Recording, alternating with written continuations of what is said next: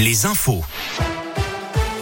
Valentin Chenard. Il est 17h, bonsoir à tous. À la une de l'actualité, au 11e jour de l'invasion russe de l'Ukraine, plus d'1,5 million de personnes ont déjà fui le pays, ce qui constitue la crise de réfugiés la plus rapide en Europe depuis la Seconde Guerre mondiale, selon l'ONU. La Russie se prépare à bombarder Odessa, un port de près d'un million d'habitants, a accusé le président ukrainien Zelensky, dénonçant un potentiel crime historique contre cette ville proche de la frontière moldave où affluent les réfugiés.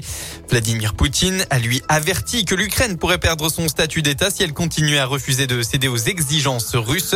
Un statut neutre et non nucléaire pour l'Ukraine et sa démilitarisation. Emmanuel Macron s'est d'ailleurs entretenu pendant 1h45 avec son homologue russe. Aujourd'hui a déclaré tout à l'heure l'Elysée un appel à l'initiative du chef de l'État français. Dans la région, on part dans l'Ain. Un homme a fait un malaise cardiaque à Bourg-en-Bresse, rue Aristide Briand. Arrivé sur les lieux vers midi 30, les pompiers ont tenté de réanimer l'homme âgé de 37 ans, mais en vain. Il est décédé sur place. D'après les informations des secours, il ne participait pas au semi-marathon qui se tenait en même temps à Bourg-en-Bresse. A fait retourner euh, tous les coachs. Hier soir était diffusée sur TF1 une nouvelle épreuve des auditions à l'aveugle de The Voice. Léna Mère, originaire d'Andrézieux, Boutéon dans la Loire, a performé en chantant Never Can Say Goodbye de Jackson 5.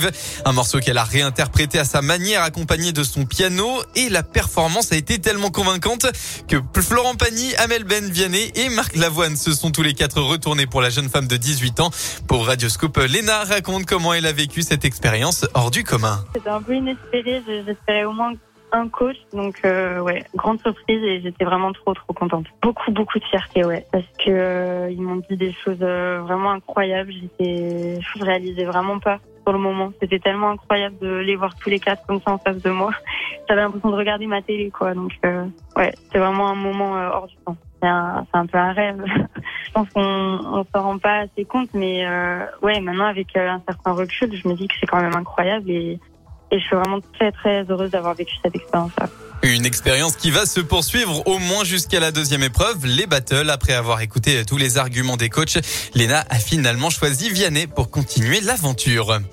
On passe au sport avec du football. Un bon bol d'air pour les Verts face à plus de 35 000 spectateurs à Geoffroy Guichard. saint a battu Metz sur la plus petite des marges, un but à zéro grâce à une réalisation de Denis Bouanga.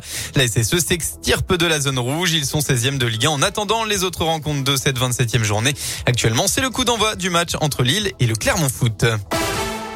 Un mot de la météo pour votre semaine dans la région. Enfin, demain, pas de changement. Le temps sera encore une fois ensoleillé partout en Auvergne-Rhône-Alpes. Pas un nuage d'attendu. Côté Mercure, il fera un maximum de la journée entre 7 et 10 degrés. Et pour la suite de la semaine, le beau temps va durer. Le soleil sera en rendez-vous jusqu'à samedi et l'arrivée d'une grosse perturbation.